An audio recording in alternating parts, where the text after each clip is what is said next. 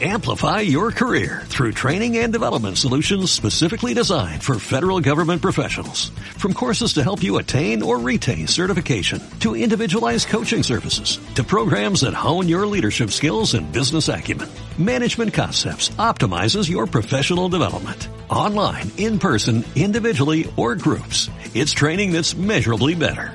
Learn more at managementconcepts.com. That's managementconcepts.com.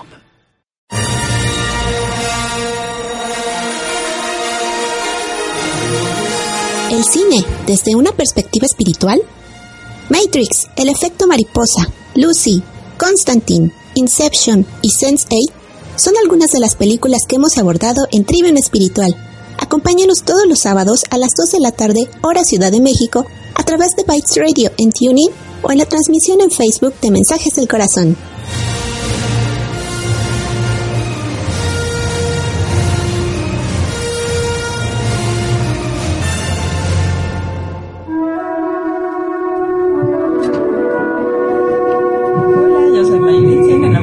Servicio de luz. Estamos en Trivium Espiritual por medio de Bytes Radio y también por medio de la página de Facebook de Bytes Radio y de Mensajes del Corazón. Hoy vamos a hablar acerca de la película El Código Da Vinci. Y vamos a estar aquí varios de Lemdu y está Emelis nos va a dar una breve introducción que ya regresó después de un Ah, sí, pero primero nos vamos a presentar. Si yo decía. que se quedó aquí esperando Galata. Hola, yo soy Galata. Muchas gracias por estar con nosotros. Esperamos sus comentarios. Hola, buen día, soy Emelis. Muchas gracias por escucharnos y bienvenidos. Hola, soy Sandrina. Bienvenidos a una nueva emisión de Trivium Espiritual. Hola, ¿qué tal? Yo soy Roxángel y recuerden, el corazón sabe, la razón duda. Hola, yo soy Lucía, muchas gracias por estar acá. Y como les comentaba, hoy vamos a ver acerca de la película El Código da Vinci. Esperamos que la hayan visto y ya que está muy interesante, si quieren participar, pues escriban ahí en la parte de comentarios si tienen dudas o si quieren que tratemos algún tema en específico, pues haremos lo posible, ahí estamos. Y vamos con Emelis, que ya regresó después de un rato de desaparecida. Fueron vacaciones, ah, no, ¿verdad? No, no fueron. bueno, sí fueron. obligadas. Exacto, vacaciones obligadas. Bueno. Tenía que aprender a hacer silencio. y a estar en paz, y a estar tranquila, y a escucharme yo, y a papacharme yo. Nada más. Te estás moviendo. Pero aquí estamos de regreso. Bueno, la película de la cual vamos a hablar el día de hoy es El Código da Vinci, que está basada en el libro del mismo nombre del autor Dan Brown. Eh, la película con respecto al libro tiene varios cambios significativos, pero ciencia a grandes rasgos va así la historia. Tenemos a un especialista en en simbolismos, simbología, que es Robin Langdon, que está por las Europas en un viaje, este, porque fue a una conferencia. Y un, durante su conferencia llega un policía y lo empieza a cuestionar y él así como que sobre una persona, así de, sí, lo conozco, iba a verlo, pero no llegó y demás. Entonces, muy amablemente a fuerzas, el policía le pide que por favor lo acompañe al Museo del Louvre. Y ahí se da cuenta de que a la persona con la que se iba a entrevistar, eh, pues está muerta. Pequeño detalle, ¿no? Entonces, dentro de las cosas de esta persona, pues estaba el nombre de Robert. Entonces, ya sabes cómo son de paranoicos y conspiralocos los policías. Ya él estaba como perfecto sospechoso y casi casi incriminado al pobre hombre de que él lo había matado. Pero este para esto llega Sophie, Sophie Nobu, que de alguna manera lo va a ayudar porque eh, descubrimos que la persona que murió es su abuelo.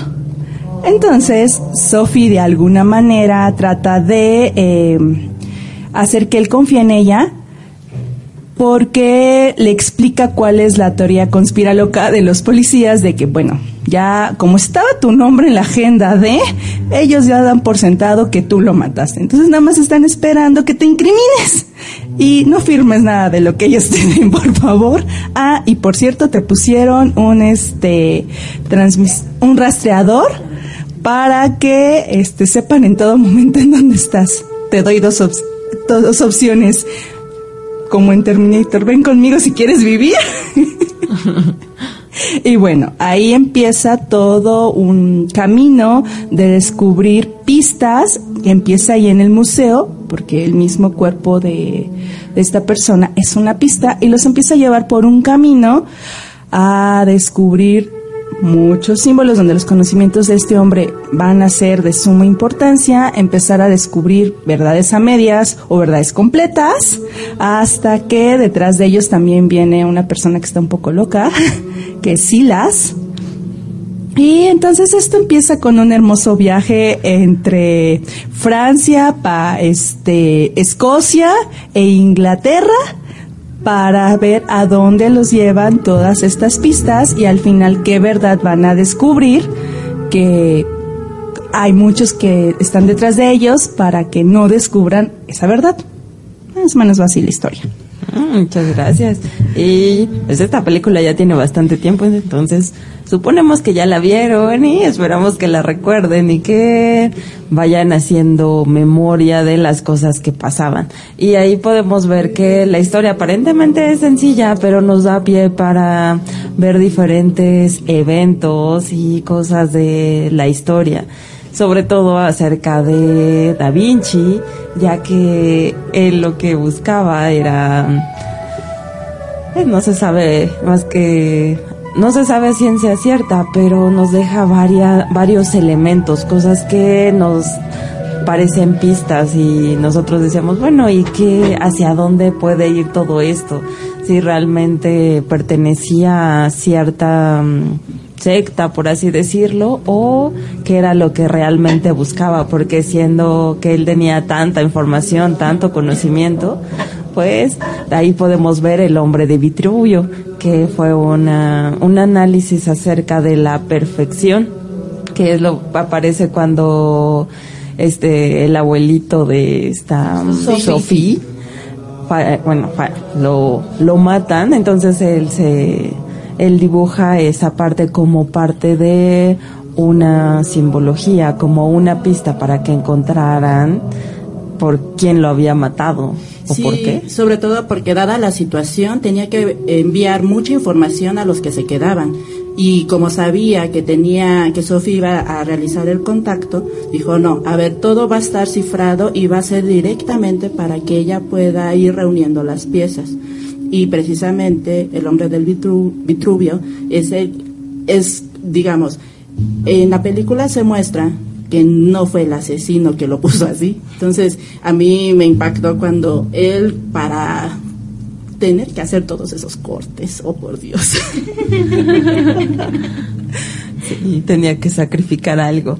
Pero ahí lo que veíamos, bueno, lo que hemos visto acerca del hombre de Vitruvio es que lo que buscaba Da Vinci era realizar un análisis acerca de el cómo en el cuerpo humano se encuentra la perfección, ya que dibujaba cómo el perímetro del círculo y el cuadrado comienzan a converger en un espacio. Y ese dibujo está hecho en un, en un cuadernito, es una hoja simplemente aparentemente con varias notas de muy al estilo de de Da Vinci que escribe al revés, que es que toda la información que él tenía la ponía de manera cifrada, ya que en el tiempo en el que él vivió todo estaba muy cerrado.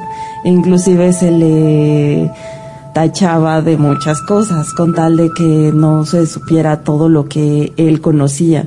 Inclusive él decía que para realizar un dibujo exacto de las personas necesitaba incluso conocerlos desde adentro. Entonces, pues realizaba ahí disecciones, disecciones de cuerpos humanos ya fallecidos pero pues no era nada bien visto por los de esa época que eran tan cerrados, entonces Sobre todo por la iglesia. Exacto, sobre todo la iglesia, pues como para qué iba a hacer esas cosas. Y aparte sus ideas realmente eran innovadoras, sus dibujos, ahí estaba el helicóptero, estaban fuertes de protección basados en la naturaleza. Entonces él tenía toda esa, pues una visión más allá de lo que estaba en su tiempo, entonces pues era tacharlo de ha de ser hereje. Era una visión bastante futurista.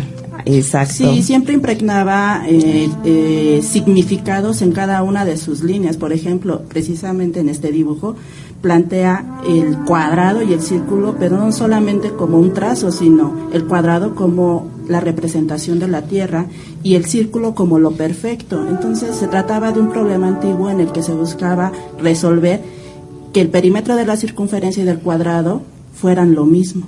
Entonces, más allá de eso, es cómo se plantea el que lo que tiene que ver con lo terrenal pueda acercarse a lo divino. Yo encontré otra teoría. Les cuento, encontré que el círculo se refiere al espíritu, el cuadrado se refiere a la tierra y lo que une esos dos, eh, perdón, esos dos símbolos es el alma. simbolizando que, simbolizando que la unidad entre el cielo y la tierra, que es el hombre, es verdaderamente el alma que habita al hombre. Como decía Protágoras, el hombre es la medida de todas las cosas y por eso Da Vinci tomaba tan tanta le daba tanta importancia al cuerpo humano y a su proporción perfecta. También por eso realizaba todos estos estudios de la altura perfecta, la proporción perfecta y va muy relacionado a otro punto que era la serie de Fibonacci. Y acá esta Melissa aparece y anda bien calladita. el dedo, El dedo, ahí la balconearon. Bueno, la secuencia de Fibonacci es una secuencia numérica que va del 0, 1, 1, 2, 3, 5, 8 y así nos podemos seguir eternamente.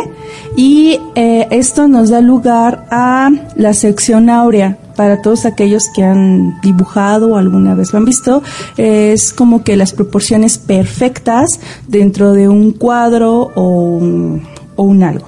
Entonces, Da Vinci, dado sus estudios que buscaban la perfección, este fue uno de una de las cosas que particularmente aplicó en muchas de sus obras. De hecho, esto lo podemos ver dentro de la Mona Lisa. Eso es lo que más diferenciaba a, Da Vinci. Eh, la Mona Lisa, pues, eh, si ustedes se dan cuenta, o siempre ha habido ese detalle con ella, es de que tiene las proporciones perfectas, si hacemos, si aplicamos la secuencia de Fibonacci dentro del cuadro, tiene las proporciones perfectas, podemos volvernos igual a regresar a las proporciones que utiliza dentro del hombre del Vitruvio y en ella se representan, bueno, no sabemos si es, era hombre o mujer, el modelo. Por eso era la idea. Estaban embarazadas. Exacta. Por... Sonreía bien. Ajá. Fingía. Exacto. E o era el mismo porque decían que Da Vinci era gay, entonces era su visión de él mismo si hubiera sido mujer. Sí, dicen que es un autorretrato. Exacto. Entonces, eso es algo que caracteriza mucho a las todas las obras y los estudios que ha realizado eh, que realizó Da Vinci.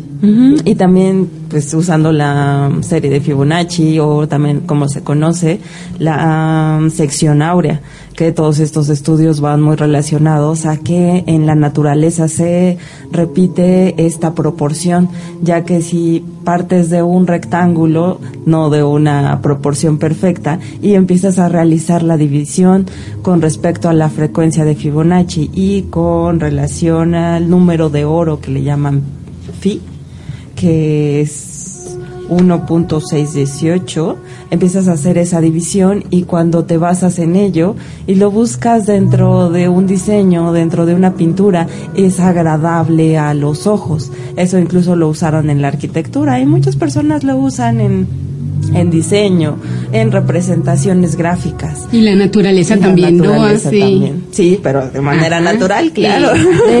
y de ¿Por qué será? ¿Por qué será? Y de hecho, si tú ves la, la expresión visual de esta secuencia, es una mm. Espiral, Una espiral. continua donde los puntos cuando los tocas siguen siendo armónicos y se re- este patrón se repite incluso dentro de las hojas y dentro de las mismas células del cuerpo humano. Y en esto de las repeticiones, ¿no se acuerdan de otros programas en los que decíamos esto de los fractales y demás, que se volvió algo infinito? Pues algo tiene que ver. Tendrá que ver con la división que hizo Lego para generar este lugar que me ando cayendo.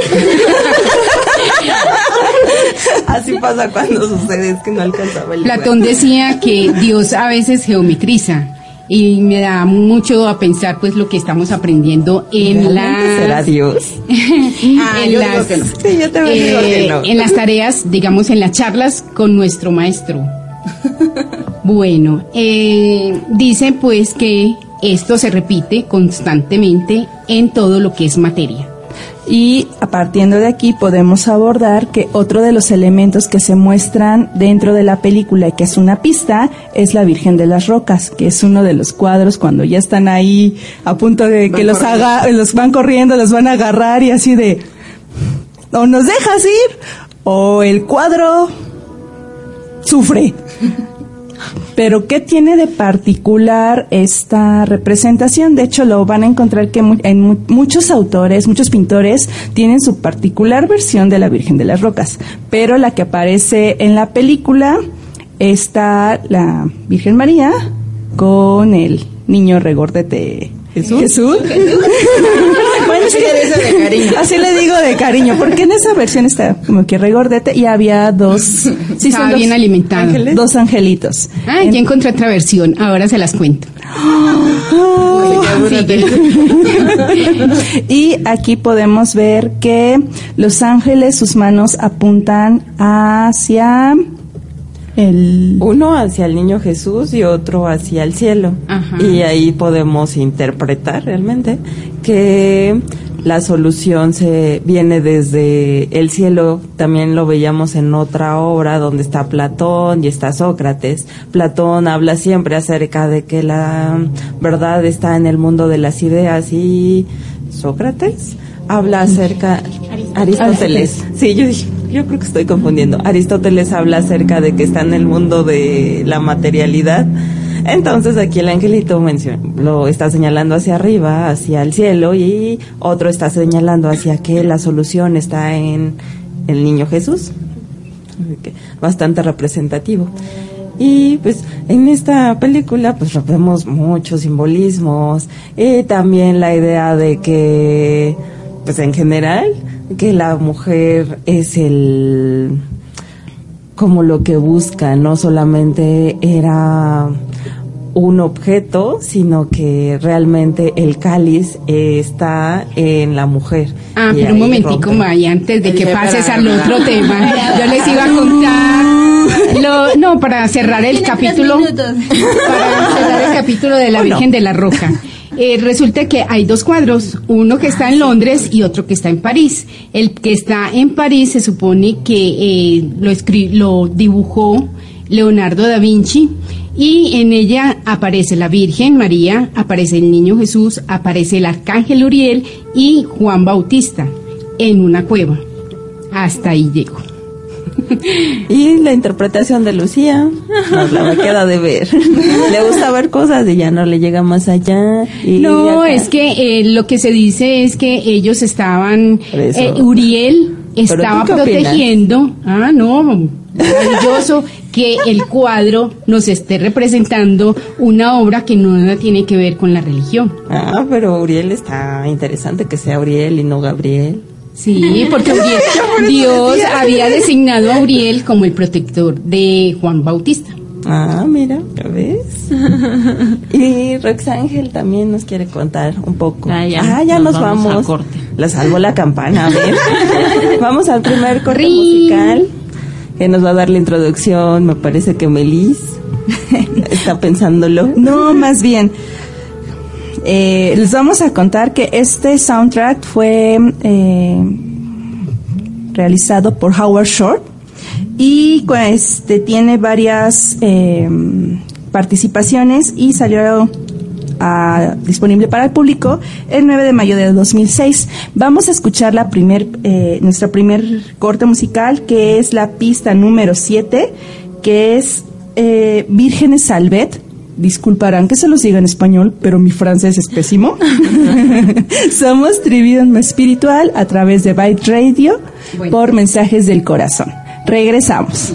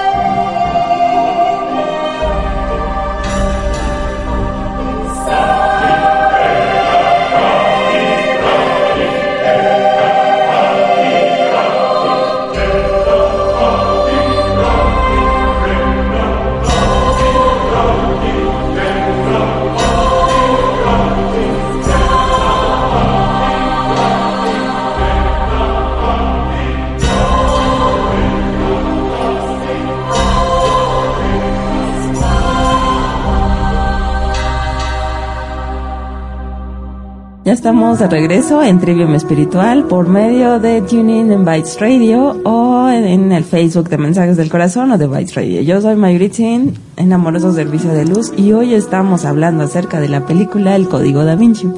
Eh, estamos hablando un poco acerca de Da Vinci, todo lo que estuvo viviendo y algunas de sus obras como El Hombre de Vitruvio, La Virgen de la Rosa, de la Roca. La roca. Ahí vamos avanzando. Y nos quedamos en que Roxángel también nos iba a compartir un poco acerca de esta película. Y Sí, ah, bueno, lo que yo vi en la película fue cómo manejan lo que es el, bueno, a la mujer, sobre todo como algo importante. Y la verdad, pues sí, tomar en cuenta, eh, sobre todo nosotras mismas como mujeres, tomarnos en cuenta de que en verdad estamos jugando un papel importante. Bueno, y al final la verdad da, da para mucho, pero bueno, ahorita ahorita, pues este tema la verdad es bastante amplio y sobre todo a la mujer que tome ese papel de empoderarse y pues tomar su poder, tanto en su sexualidad, en su forma de ser y no hacerse menos como muchas veces la iglesia nos hizo menos, ahora nosotros mismos nos estamos haciendo menos. Entonces de ahí está muy padre este tema. Como que se quedó una mala costumbre, ¿no? Ajá, sí, por decir la iglesia cuando era el, bueno, lo de las brujas, decías, bueno, pues es que no puedes hacer esto porque ya te dicen que eres bruja. Y dices, bueno, pues ahora que lo puedes hacer, no lo haces, pues vamos haciéndolo, ¿no? Y también se platicamos acerca de lo que llaman paganismo, porque todas las cosas en diferentes películas lo llaman paganos y paganos. Y pues realmente muchas cosas entran dentro de esta parte si se salen dentro de cierto esquema. Así que sería bueno quitarle el juicio y comenzar a manifestar otras cosas, ya que el cuerpo es una herramienta que nos ayuda a manifestar en el mundo. Y aquí en la película lo que vemos es que la mujer no es considerada como una respuesta, de hecho todo lo llevaban hasta que quería, no querían quitar la idea de que era la búsqueda de un objeto, ya cuando vieron que no era un objeto, sino que era una persona y que de ahí iban a cambiar muchas y era cosas. mujer. Y era mujer. que ponía en riesgo toda la institución religiosa, no, pues imagínense lo que sucedió, por les- eso tanta sangre. Se les caía el teatrito. El tema que decía Mayerín sobre el cuerpo me recordó una de las escenas de la película donde estaba jovencita. Esta Sofía que llega inesperadamente del, internado a la casa de su abuelo y que lo encuentra haciendo una ceremonia muy extraña. Y resulta que era su abuelo que estaba ahí en medio de un círculo con una mujer desnuda y que quedó así muy impactada que incluso nunca le dijo a este Langdon que sí había visto una ceremonia oculta como que le quedó un poco traumatizado el asunto. Pero nosotros lo veíamos en la parte de la preparación del tema, que esta escena hace alusión a cómo, eh, bueno, en, con, bueno, en diferencia con la película que vimos la vez pasada de eh, El nombre de la rosa, que satanizaban tanto y restringían risa, tanto ahora imagínense el cuerpo. el cuerpo. Aquí ellos lo usaban como una herramienta y en este caso como una herramienta para bajar energía o como para acceder a otro tipo de niveles de conocimiento que no podría uno tan fácilmente hacerlo por solo la mente, la mente, la mente, sino ya vemos cómo se utiliza el cuerpo como un instrumento, instrumento también para alcanzar tu camino al conocimiento y a la iluminación.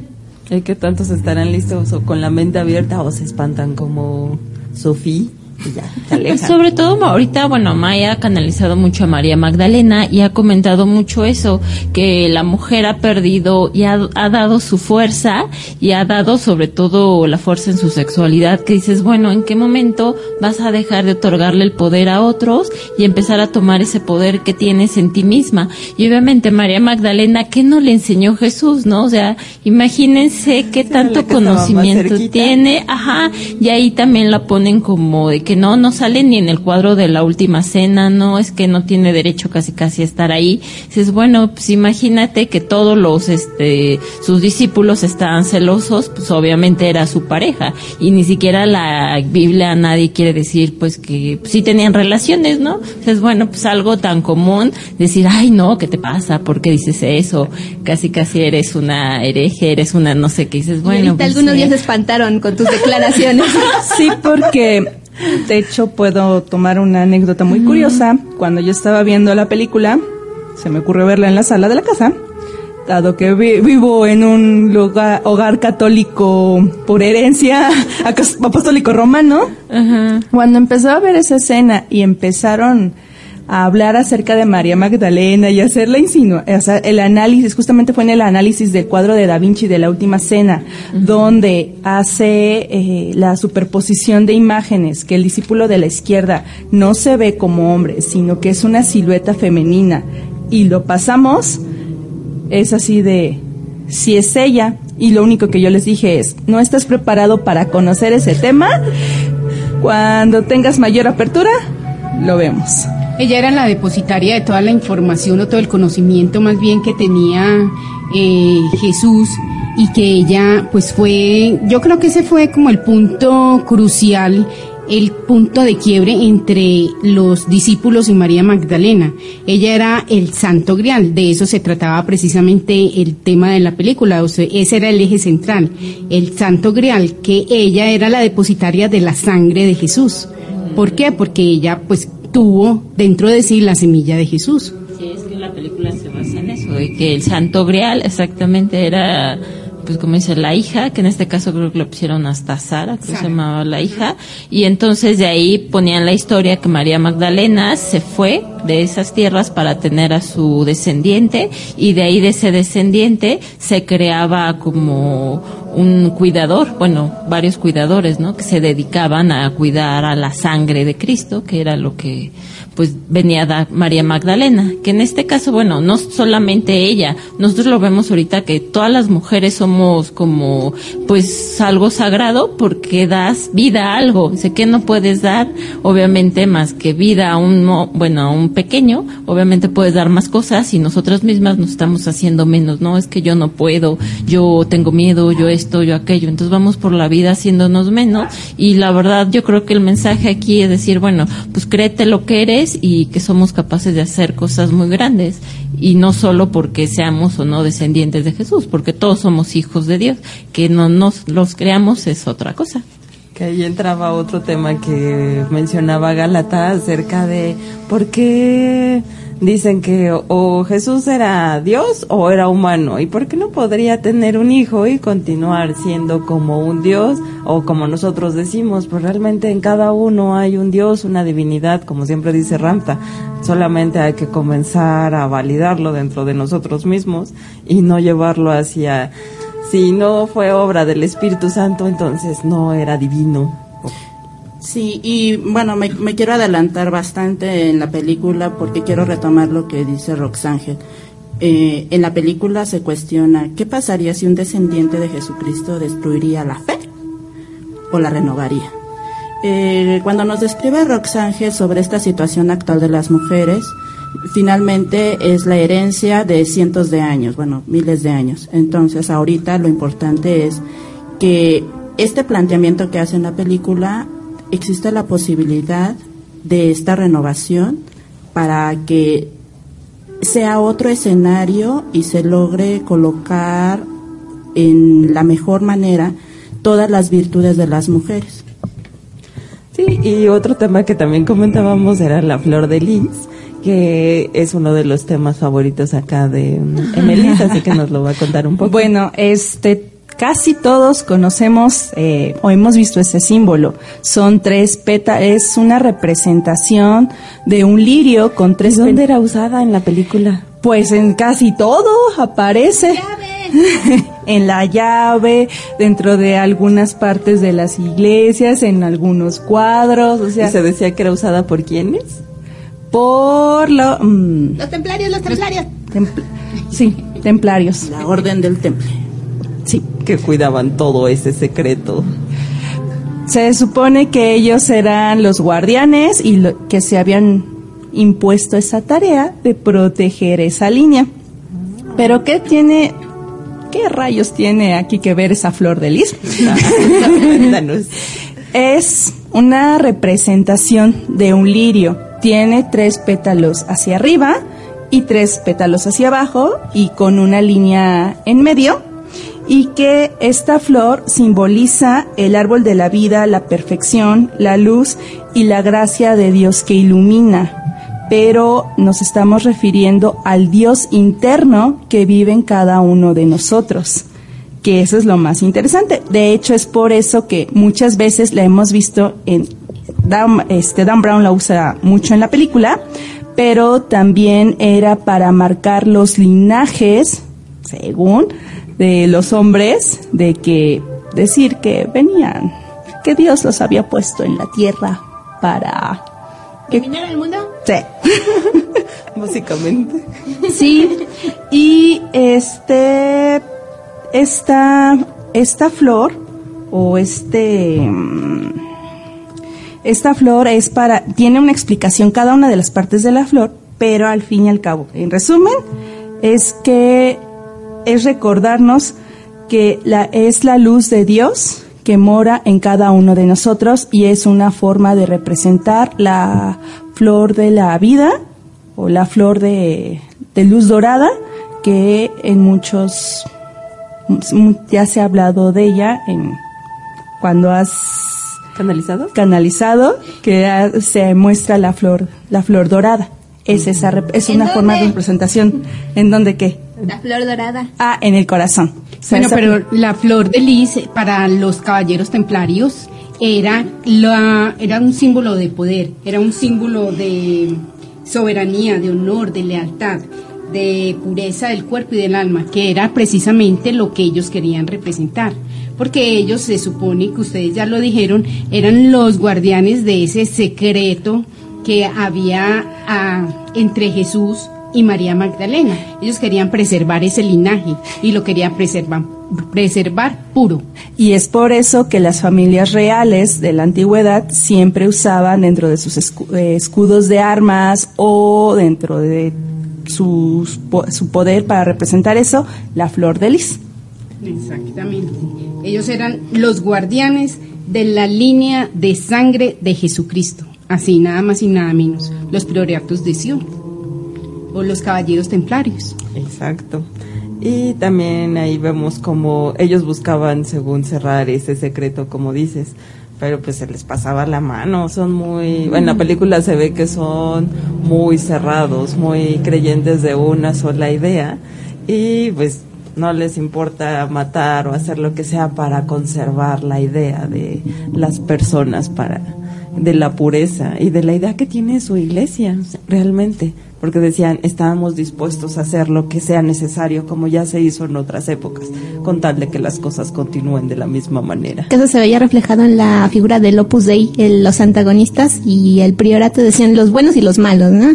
Pero hablemos del priorato de Sion, que ellos lo veían en la forma del gran maestre, que en este caso era el abuelito de Sophie. El nombre es Jacques Saunier, perdonen mi francés, perdonen mi francés tampoco, no lo hago en el francés. Pero bueno, en- ¿de dónde viene esto del Pirata de Sion? Que en, la- en lo que es la preparación del tema que estábamos viendo, mencionábamos qué es Sion realmente. Decíamos, ¿a qué te suena Sion? Yo, pues a mí me suena como a Matrix, porque era la, la ciudad que era subterránea donde habían los últimos vestigios de humanidad. Pero no, eh, tiene unas referencias bíblicas que nos comentaba Lucía, que es justamente lo que es la tierra prometida. Entonces, estos, estas personas que se juntaron en lo que es el priorato de Sion, eran como que los primeros o los más nobles o los que trataban de defender este secreto, y que en este caso era justamente el, la trama de toda la película que era el Santo Grial, y que ellos hay un debate entre si sí fue cierto que existieron o si no fue cierto que existieron, pero conforme lo vemos en la película, era una organización que se encargaba de proteger todo este secreto, incluso venía muy relacionado con lo que son los caballeros templarios, que ellos hacían esta, esta sarta de protección de, ahora sí que como caballeros con armadura brillante para proteger justamente al Santo Grial. Veo que me ven medio raro, a ver, dime. Y Ah, mire, y mire quienes pertenecieron al priorato de Sion, personajes importantísimos como Isaac Newton y como Jean Cocteau y otro escritor francés que se llama Victor Hugo, nada más y nada menos. que este Isaac Newton lo vemos reflejado en la película de Sí, una de las partes de las pistas de que Exacto. tienen que ir a su tumba y buscar el orbe que falta y Ajá. cuál era el orbe que Y era faltaba. la, era la clave para abrir el críptex Así. La iglesia formó la primera cruzada porque el papa de esa época trató de extinguir a los señores templarios. Dei. Ay, ay, a los señores templarios, ¿por qué? Porque ellos querían arrebatarles el trono, la sucesión de Pedro, y no podía caer en nadie que fuera pagano, tal como May- Mayoritzin lo, lo preguntaba. No podía caer ese linaje, esa descendencia, esa piedra que había dejado Jesús puesta en Pedro, de- sobre un linaje que ellos consideraban pagano. Y aparte esto sucedió con una orden que dicta el Papa en pergamino cerrado, que se manda a todos los puntos de Europa, porque ahí lo mencionan, eh, un 13 de, De mayo. de mayo, donde se abren todos los puntos al mismo tiempo y con eso se da la orden de exterminar a esta, a la otra contraparte, pero hubo unos cuantos que lograron sobrevivir y huyeron. para seguir conservando o guardando ese secreto. Yo les robo el micrófono porque me hicieron recordar una parte, con la parte de que se abrieron al mismo tiempo todos los pergaminos, la cosa del críptex, como eh, un instrumento de la Edad Media eh, se tuvo que idear algo para poder eh, ocultar el conocimiento de ojos que no debían de exceder en ese momento. Y comentábamos que también otra forma de ocultarlo, o tal vez de darte cuenta que ya violaron tan siquiera el secreto, era la parte del lacrado de los pergaminos. Cómo ponían un poco de cera en los pergaminos y con el anillo del noble Lacre. lacre, lo, lo estampaban y así era como que está sellado para solo los ojos del, del Sí, depositario. ahí también entra la importancia de su super anillo poderoso de Bésame el anillo.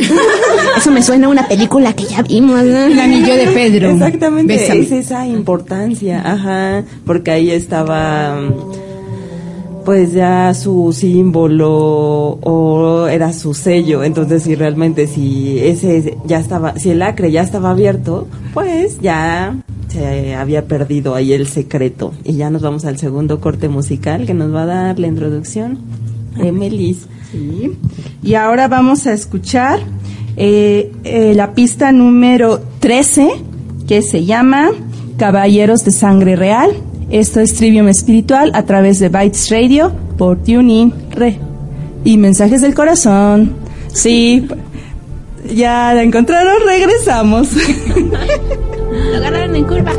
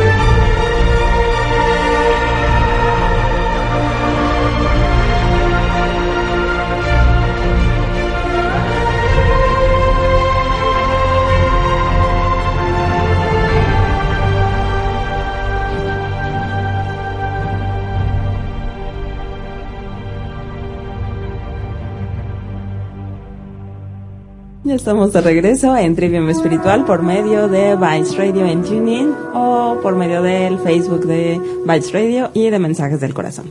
Hoy estamos abordando la película de El Código Da Vinci y está bastante interesante. Estamos abordando los temas desde el arte de Da Vinci y también los símbolos que se usan como la flor de lis o el, la idea que se tiene acerca de si solamente era un objeto o si se refería a María Magdalena como lo que defendían los caballeros templarios. Y también los el priorato de Sion quien defendía esta línea de sangre divina. O también estamos hablábamos acerca del Opus Dei, quien es la contraparte, que está de parte de la iglesia, que fue fundado dicen que por parte de la iglesia y lo que busca es cuidar esas ideas de lo que se los principios de las bases católicas. Y si algo se sale de ahí pues es considerado pagano y se busca reprimirlo de cualquier manera. Así que no importa si alguien se le pone pues ellos buscan la manera de limpiar ese camino, no importa si sobrepasan por otra persona. Hace rato me refería a ellos y no al priorato de Sion. Hago la fe de ratas. Y hablando de fe de ratas, la semana pasada hablamos acerca de la película del nombre de la rosa y nos referíamos a que en la película de El Código da Vinci la, se mostraba lo de la biblioteca del Vaticano, pero no es así. Esa es en la otra película que es Ángeles, y, Ángeles, y, demonios. Eso lo abordaremos después, solamente era ese comentario. Y retomando lo que hablas del Opus Dei, hay que recordar que uno de esos soldados es Silas, que en la película, si no lo ubican, es el hombre albino, pero que tiene ojos claros y que siempre un ángel. un ángel por toda la historia que él vivió. Exacto eso es a lo que voy. Él se veía por su misma historia de que al ser albino, aquí no lo ponen así, pero en el libro tiene los ojos rojos, entonces causaba mucho miedo. Entonces él se sentía separado, alguien del Opus Dei lo tomó como su pupilo y lo um, utilizó para que se volviera un soldado extremista de Dios y siempre usa un silo. salvó su vida, ¿no? Por eso decía que era un ángel y se la creyó. Pero al final la, no tiene nada que ver con algo espiritual, con algo religioso, porque en la película se muestra cómo fue finalmente manipulado para obtener un objetivo y cómo aún creyendo que la flagelación era una forma en que iba a encontrar la purificación, pues no iba a ser de esa manera, ¿no? Esto dio pie a que mientras este, planeábamos la plática, existen diferentes caminos para lograr la iluminación. En este caso sería eh, el camino del gurú, el del monje, el del fajir. En cada uno privilegian a algo. ¿Mande? Fakir. ¿Fajir? Fakir. Fakir. Y este sobre el gurú tenía que ver con el asunto del intelecto, del pensamiento, como lograr la iluminación. En el caso del monje castigaba mucho el sentimiento. En el fakir era castigar el cuerpo, que esto es la cosa, lo, lo similar, ¿no? El cómo este, a través del daño físico contactar con lo divino. Pero existe un cuarto camino, que en este caso es la integración y que no necesariamente tenga que haber un sufrimiento, contrario a lo que se ha pensado por años, ¿no? Este, no solamente la cuestión física, sino también esta idea de, ay, hay que sufrir en esta vida recuerdo en la película El nombre de la rosa, cuando también eh, uno de los, el, que ayudaba en la biblioteca, el ayudante del bibliotecario también se flagelaba, también utilizaba pues ese medio como un camino de, de purificación. Decía que, dicen que el cuerpo desvía que por lo tanto hay que castigarlo. Y eso muchas veces se ve en, en muchas personas que consideran el cuerpo pecaminoso. Vuelvo un poco a retomar lo que hablábamos ahora de qué tanto podía Jesús o no tener relaciones sexuales con María Magdalena. Sí, si, nosotros consideramos eh, el cuerpo humano que pecaminoso, sabiendo que Dios lo puso ahí para que nosotros eh, pues como contuviéramos nuestra alma, nuestro espíritu, o nosotros mismos lo creamos para contener nuestra alma y nuestro espíritu más que Dios. porque lo vamos a ver como algo pecaminoso? Antes al contrario, darle su justa medida la importancia que tiene. Yo creo que muchas de las aportaciones que ha hecho Lendu es en este compartir del conocimiento de, ma- de maestros ascendidos, es que no tenemos por qué seguir esa línea y esa es la invitación en general. Eh, aunque ha- haya habido esta herencia de siglos, él cree eh, en, en la otra película, ¿no? Que reír era peligroso. Al contrario, es una manera de poder contrarrestar el ego. El que nosotros vayamos felices eleva nuestra vibración. Entonces tampoco ese es el camino de estar sufriendo, ¿no? Leonardo da Vinci utilizaba mucho el humor en, en sus obras porque él escondía muchos signos y símbolos en sus pinturas. Incluso en la misma pintura de la, la Virgen de la Piedra tiene por allá, ah, perdón, la Virgen de las Rocas, sí, Nana, muchísimas, Sandriana, muchas gracias. Eh, hay una, hay escondido un símbolo y es un perro con su con su látigo, no, con su látigo, no, con su correa, en el cual ella quería, señora, en el cual él quería representar eh, de una manera pues como muy sutil el tema de la digamos de la imposición que tenía en ese momento el Papa sobre sus fieles.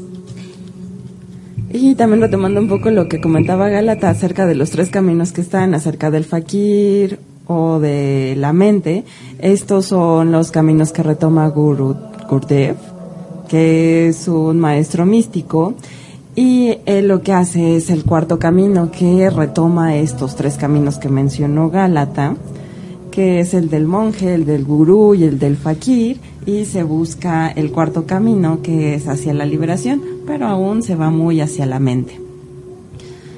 Y ya casi nos ac- acabamos el tiempo, así que Roxana Ah, nos va a contar sí. un poco. Ahorita acerca. estaba viendo un comentario que nos están haciendo de, pues, cuál sería como la verdad entre la historia de Jesús y María Magdalena. Digo, yo te digo más o menos lo que hemos escuchado en canalizaciones. Jesús lo que dice es que él vino a decir que había un hijo de Dios, pero como todos que somos hijo de Dios.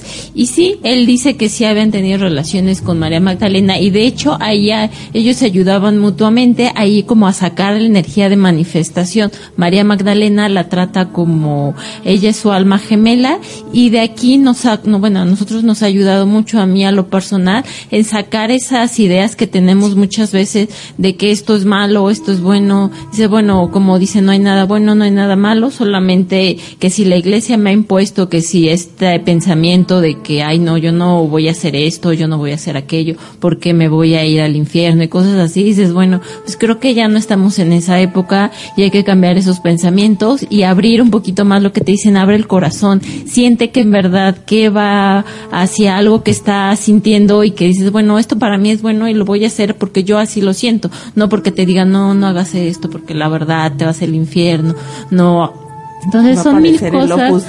Ajá, exactamente, solamente es cuestión de, de ir soltando pensamientos y abrir el corazón y escuchar más el y recordar que el cuerpo es neutro y solamente va a tener el juicio que tú pongas sobre él. Yo hablaba, les hablaba, les comentaba a las chicas el día de la preparación que nosotros tendemos a satanizar el nuevo conocimiento, porque lo que no entendemos tendemos a juzgarlo. Más bien yo le pediría a todas las personas que nos están capaces. escuchando Como en el este nombre de la rosa. y que nos escucharán mucho después a que abran su mente a esos nuevos conocimientos, porque independientemente de que Jesús y María Magdalena fueron es- fueran esposos, amantes, novios, como quieran llamarlo, como quieran ubicarlo en sus mentes, lo que ellos nos estaban eh, nos dejaron como un gran legado fue el legado del amor.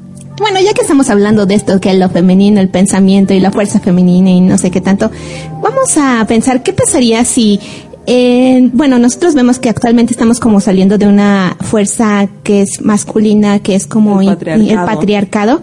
¿Qué pasaría si fuera al revés, si en lugar estuviéramos saliendo de una matriarcado, de una fuerza femenina que ha sido opresora y que ahora En una realidad aparte. en, una- en un universo alternativo y que ahora fuera necesario entrar hacia el equilibrio, pero ya entrar, darle su lugar o darle entrada a lo que sería la fuerza femenina, pero no una fuerza femenina que venga a imponer como fue el patriarcado, o en este caso el matriarcado, dependiendo del universo en el que ustedes lo quieran ver, sino una fuerza que equilibre y que contribuya en esa parte que le es natural o que le es propia de ella y que en, ese, en ese sentido los dos contribuyan para hacer la unificación, para irnos hacia la unificación, que es lo que tantas veces decimos, porque irnos hacia las polaridades de que esto, que el otro, que el patriarcado, que el matriarcado, sino simplemente porque no podemos unir estas fuerzas y contribuir con esa parte que cada uno es el don que pudiéramos tener para ayudar a dar ese paso más adelante. Y en el caso de Sophie también me acordé que ella en la película se ve que tiene un don. Tal vez no muchos le, le cachamos que ella tenía un don de sanación, pero cuando están ellos encerrados en lo que es esta camioneta que lo saca del banco suizo, y que él está sufriendo con su problema de claustrofobia, ella recuerda cómo su mamá le enseñaba a calmarle y es lo mismo que le hace él. Ella le lo agarra y le pone sus manos sobre lo que es la cabeza y le dice que eso le hacía a su mamá y lo cura y, y nosotros vemos claramente cómo se cura. Entonces ya cuando se sabe que Sofía es del linaje de lo que es de Jesús y que también podría tener dones, Tal vez él dice, igual tú me pudiste haber curado de mi fobia y tal vez sí puedas convertir el vino en... Agua- ah, el agua en vino y así. Dice, "Mm, tal vez. Intentó caminar sobre el agua. Y no lo logró. Yo creo que no quiso dañar sus, sus zapatillas. Buen no. Bueno, ¿qué tal si todos fuéramos divinos y todos tuviéramos un don, como siempre lo hemos planteado aquí? Pues mejor hay que partir de esa idea, ¿no? No solamente de que es un linaje ahí sagrado y que solamente ellos pueden, pues no, todos Eh, podemos. en algunas canalizaciones así lo plantea Jesús, que, so- que nos ven como iguales, Así divinos. Mayores obras harán. ¿no? Sí, mayores obras harán, mayores cosas verán, mayores cosas si nosotros que confiamos en nosotros mismos y confiamos en es- en esos dones que compartimos con quién, compartimos con los maestros ascendidos, compartimos con los ángeles, compartimos con el mismo Dios que tenemos dentro de nosotros. Yo creo que esta película pre- muestra cómo esta chica que decía yo no tengo nada que ver, en, la escen- en las escenas finales, su rostro cambia cuando reconoce esa parte divina. Entonces, finalmente yo lo que les podría decir a cada uno de ustedes que nos escuchan, ¿qué pasaría? ¿Cómo cambiaría su rostro, su vida si se identifican como divinos? ¿Se han dado cuenta que Gálata es la que hace los tests? A ver, saquen su hoja y usted conteste. Sí. ¿Qué harías? Porque la idea es de, más allá de la película, que si está padre, no me gusta, no me, bla, bla, bla, que esto ayude a cada uno a ir transformando su vida.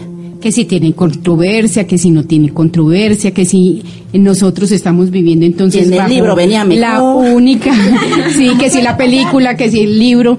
Entonces, lo que a lo que yo iba es simplemente a nosotros validar el concepto del amor, el vivir en el amor, el vibrar en el amor, identificarnos con ese sentimiento puro que nosotros eh, está vi- vive y late dentro de todos nosotros, que es el del amor. Es la esencia por medio de la cual nosotros estamos acá, en este y, plano. y retomando como ya último tema antes de despedirnos, hablamos rápido del Museo del Louvre, que la pira, si se recuerdan en la, en la película, ya al final, que nadie sabe dónde de- el gran maestre puso el sarcófago de María Magdalena, ahí se ve una última escena que estamos en la pirámide y bajas, bajas, bajas, bajas y hasta el fondo de esta pirámide ves ese sarcófago y esta es una representación de los símbolos masculino y femenino. ¿Cómo lo representan ahí? El símbolo femenino es una V, que es como la figura del útero, el cáliz, y el símbolo masculino es el triángulo hacia arriba. Y de hecho, si recuerdan, muchos de los grados militares y demás siempre está representado con triangulitos. Ahora sabemos cómo está. El mío también tiene un triángulo, pero no va con esa intención. Hacia el círculo, de hecho. No, no, no, no, no, no, pero aquí es, aquí lo representan de esa manera. Y la unión, y es también como que la unión de lo masculino con lo femenino, con lo divino, con lo terreno. Estaba entonces ahí, es que yo recuerdo esa escena que me, me pareció muy charra esa frase. Hay que hacerlo breve, porque Sí, ya se nos acaba. eh, de Besufache, que era el de la policía, donde decía que esa, esa estructura era como una cicatriz en el corazón de París. Y eh, considerando todo esto que pasa en la película y las diferentes versiones, eh, hacen un planteamiento, una pregunta interesante, ¿cómo separar verdad de creencia? Más allá de, y yo creo que todos hemos vivido en algún momento que los creyentes les dan una connotación negativa inclusive de tontos, pero aquí nosotros queremos exponer que tiene que ver con creyente con sapiente y sapiente tiene que ver con la sensación y con el sentir. Entonces la invitación es que más, más que ser creyente es sapiente sobre todo desde la vivencia y sin duda el amor es lo que nos da vida y nos transforma y si nosotros sentimos ese amor esa es la gran oportunidad para la transformación. Pero no, todavía hay un símil que hacer, no es el último tema. Ah, pues entonces sigue. Habla, bueno, digamos que fue el penúltimo. Decíamos ya en la preparación y en esta suerte de hacer como una remembranza de todas las películas que hemos ya abordado, nos dimos cuenta que Robert Langdon ese es como un símil a lo que sería Guillermo de Baskerville en la película que vimos anteriormente, en donde si ustedes se acuerdan, Guillermo era una persona muy analítica y muy inteligente que estaba buscando las pistas así estilo Sherlock Holmes, pero en este caso a Langdon pues como en el camino del héroe lo avientan a su aventura y él tiene que utilizar o hacer uso de toda su inteligencia y de todos sus conocimientos para ir sorteando estas pistas y también para ir dándole otro giro, otra interpretación a cómo podría verlo una persona normal o otra persona. Y ahí hablábamos de lo que son los eh, niveles de interpretación, en donde hablamos de tres niveles, eh, que sería el primer nivel, el de los sentidos, el segundo nivel, que sería... El del alma, y el tercer nivel desde el ser superior, que es realmente hacia la resolución. Y pues justo en el principio de la película se ve que este Robert Lang está en, en su Langdon está ahí en pues dando una clase y nada más hace un zoom de uh, un símbolo y los otros. Eh, ese muestra un tridente. ajá dicen ese es Satanás ese no sé qué y ya abre la toma. Ay nada más Poseidón. Poseidón ajá. O la suástica es la símbolo nazi y matanza Hitler. Es una muestra que todo está en nuestra cabeza. Así es, y también se muestra que Buda lo usó este símbolo. Y pues en sí los símbolos tienen una gran fortaleza. Son muchas veces un portal para traer nuevas cosas, energía y movimientos pero cada uno lo va usando según cómo lo vaya sintiendo. Cada uno busca su pureza muy a su manera. Hitler buscaba la pureza de una raza. Así que todo ello va hacia otras cosas. También el Opus Dei, que es la obra de Dios, la traducción del latín, él lo que buscaba era la pureza. Así que eh, muy a su manera encuentran esa, esa forma de comenzar a mover más cosas y que se muestre de diferentes maneras. Con esto que acabas de decir, se dan cuenta que independiente que sean muy malos o muy buenos, hay una tendencia a buscar la pureza. Tal vez son las formas en las que se equivoca el ser. Pero en esencia estamos llamados a eso. Pero sería la personalidad, ¿no? Porque el ser está en conexión con algo divino. Bueno, pero como nos creemos personalidad, ahí está la bronca. Nos quedamos en el primer nivel. Somos divinos. Ahí está el punto, comenzar a hacer desde el corazón, porque también como parece que era Krishnamurti el que decía que deberíamos de usar otro, otra palabra, porque la palabra de Dios ya, bueno, la palabra Dios ya está muy utilizada y tiene demasiadas cargas, demasiadas connotaciones. Entonces le decía, mejor hay que usar otra palabra. Nosotros decimos, pues hay que usar el amor y realmente sentirlo dentro de cada uno y eso es lo que hace la diferencia en la manifestación dentro del mundo porque si vas dentro de los juicios, dentro del pensamiento, todo se va hacia la dualidad. Así que vamos en unificación, esa es la invitación que les hacemos. Ya se acabó este programa, esperamos que nos vean la próxima semana, que vamos a tratar una película bastante interesante. ¿Y tú qué sabes? Que va a estar muy interesante, muy entretenida, porque tiene mucho conocimiento, así que los invitamos a que la vean y que investiguen un poco acerca de la física cuántica, quizá ya muchos la conocen. Hay que comenzar a cambiar nuestra propia realidad. Y nos vamos despidiendo. vamos por hoy. Muchas gracias, hasta luego. Hasta pronto. Muchas gracias por estar con nosotros. ¿Y tú quién eres? Lucía. Ah, hola. hola, yo soy Roxángel y este, recuerden, el corazón sabe, la razón duda y metan todo hacia el corazón y dejen de dudar tanto y empezar a hacer. Yo soy Mayrin en un amoroso servicio de luz y nos vemos al rato en la transmisión de las 7 de la noche, hora Ciudad de México. Hay canalizaciones, oráculo de ángeles con Roxángel, decretos con Lucía y vamos a regalar siete sanaciones de unificación. ¿De qué? Ahí nos vemos. Yo soy Gálata, muchas gracias por estar con nosotros y nos escuchamos el próximo sábado. Yo soy Sandriana, muchísimas gracias por escucharnos. Yo les hago como siempre la invitación a que vean nuestras emisiones anteriores. Las pueden encontrar en lo que es la página del EMDU, lendu.info, en la sección de podcast. Fue un placer estar con ustedes. Muchas gracias por escucharnos. Soy Emelis, esto fue Trivium Espiritual y vamos a escuchar la última canción de nuestro bloque de musical que es Kairi para la Magdalena, que es la pista número 14. Gracias por escucharnos, nos vemos la próxima semana. Fuimos Trivium Espiritual a través de Bytes Radio y TuneIn y Mensajes de Corazón. Hasta pronto.